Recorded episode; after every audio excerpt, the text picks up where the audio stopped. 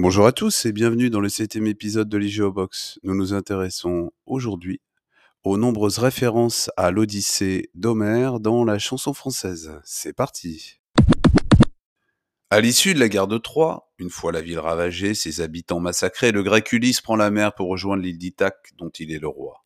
Sa femme Pénélope, patiente et fidèle, l'y attend depuis déjà dix ans. Accompagné de ses compagnons, Ulysse prend la mer. Grisé par la victoire, mais écœuré par les flots de sang déversés, le héros semble avoir perdu la foi.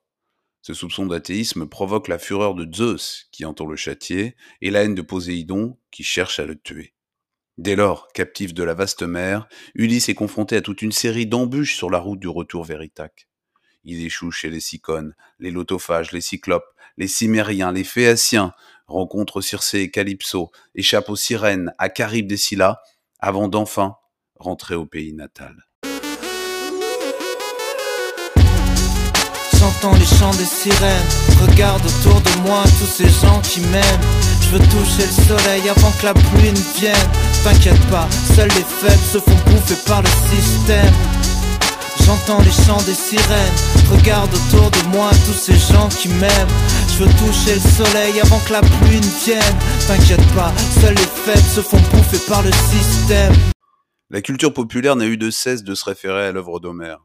La chanson ne déroge pas à la règle. Certains épisodes de l'Odyssée suscitent particulièrement l'intérêt. C'est le cas des sirènes, ces créatures mi-femmes, mi-rapaces dont le chant envoûtant provoque les naufrages. Ulysse parvient à leur échapper en prenant ses précautions. Attaché au mât de son embarcation, il a demandé à ses marins de boucher leurs oreilles grâce à de la cire. Ainsi, il peut entendre le chant fascinant tout en en réchappant. Tout aussi fasciné que le héros grec, les membres de l'affaire Louis Trio cherchent à rencontrer des sirènes dans Mobilis in. J'irai voir tôt ou tard si les sirènes existent. Sur le dos des baleines, je suivrai leur piste. Car nul ne résiste au charme doux de leur chant d'amour. J'irai voir tôt ou tard si les sirènes insistent. Auparavant, Ulysse était parvenu à échapper à Circé la magicienne. Dans le sort de Circé, la chanteuse Juliette prête sa voix à l'ensorceleuse et décrit la transformation en pourceau des compagnons d'Ulysse. Oh combien de marins, combien d'imbéciles, j'ai changé en pourceau. La malice, jetant mes maléfices aux compagnons d'Ulysse. Mon nom vous parle encore de légendes anciennes, on m'appelle Circé et je suis. Ulysse au mille tours connaît les vertus du vin, il en use et abuse pour commettre ses ruses, comme en témoigne la petite messe solennelle de cette même Juliette. Né d'une âpre syrah, d'un peu de carignan, d'une terre solaire, des mains d'un paysan, c'est avec ce vin-là qu'on dit qu'Ulysse a mis le cyclope à genoux et Circé dans son lit.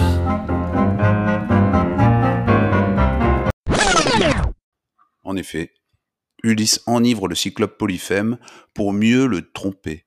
Une fois endormi, les Grecs qui accompagnent Ulysse crèvent l'œil unique du géant. Cachés sous des moutons, ils sortent de la grotte, échappent à la mort, mais pas à la haine de Poséidon, le père du cyclope. Après moult péripéties, désormais seul, Ulysse échoue sur l'île d'Ogygie. Il est recueilli par la nymphe Calypso qui tombe éperdument amoureuse du héros grec. Elle le couvre d'attention.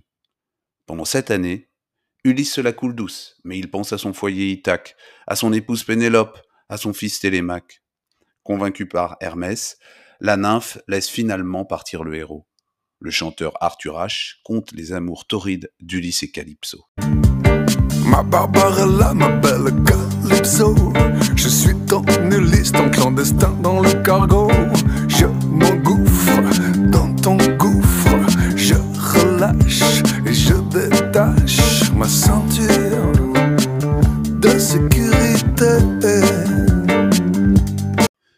Intelligent, fort, éloquent, fidèle à sa patrie, Ulysse est un séducteur, mais il est orgueilleux. Sa femme, Pénélope, est admirable. Fidèle, intelligente, rusée. Georges Brassens, dans l'œuvre duquel abondent les références mythologiques, dépeint l'épouse fidèle sous un nouveau jour. Il avertit ainsi des dangers à laisser trop longtemps seule une épouse au foyer. Sa Pénélope travaille à domicile, mais ne fait pas pour autant tapisserie. Face à l'ennui et la solitude qui l'accable, des pensées charnelles s'immiscent dans son imagination fertile. Le poète c'est toi, et Barbara, sa merveilleuse interprète, s'en délecte. Derrière tes rideaux, dans ton juste milieu, en attendant le retour d'un Ulysse de banlieue penché sur tes travaux de toile. Les soirs de vague et de mélancolie, n'as-tu jamais en rêve au ciel d'un autre lit compté de nouvelles cours de son voyage, Ulysse se languit d'Ithaque. Cette nostalgie du pays natal inspire également Heureux qui comme Ulysse à Joachim du Bellay en 1558. Le poète qui se morfond à Rome auprès du pape compose un sonnet fameux en l'honneur de Lyrée, son village angevin, dont la simplicité pittoresque lui est plus chère au cœur que les trésors de la ville éternelle. Des siècles plus tard, Georges Brassens reprend le premier vers du sonnet pour la chanson thème du film Heureux qui comme Ulysse, dont le reste des paroles est du réalisateur Henri Colpi sur une musique de Georges Delerue. Le chanteur y évoque le bonheur d'être chez soi, entouré des siens, tout comme Ulysse en fin de retour. Heureux qui comme Ulysse a fait un beau voyage, heureux qui comme Ulysse a vu son paysage, et puis a retrouvé, après maintes traversées, le pays des vertes années. À son tour, le chanteur Ridan met en musique le poème dans son morceau Ulysse, il y ajoute deux couplets de sa plume dans lesquels il incite à se méfier des chemins soi-disant pavés d'or et à ne pas céder au mirage d'Eldorado trompeur. Heureux qui comme Ulysse a fait un beau voyage Ou comme c'est celui-là qui conquit la toison Et puis est retourné plein d'usage et raison Vivre entre ses parents le reste de son âge Quand reverrai-je hélas de mon petit village Fumer la cheminée et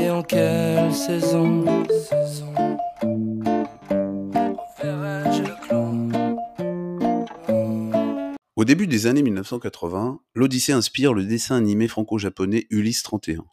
Le poème d'Homère y est transposé dans un futur de science-fiction très lointain, puisque nous sommes au 31e siècle.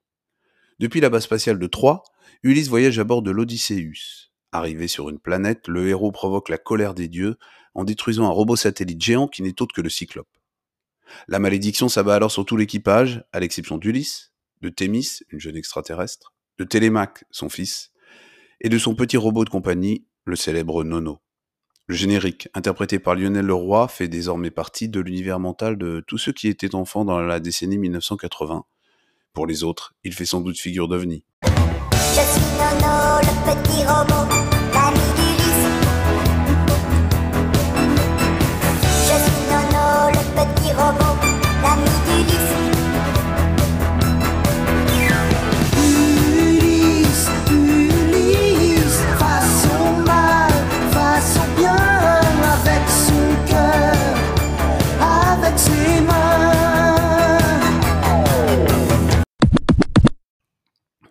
Cet épisode est terminé. Merci de l'avoir écouté jusqu'au bout. J'espère qu'il vous a plu. N'hésitez pas à nous laisser des commentaires et à bientôt.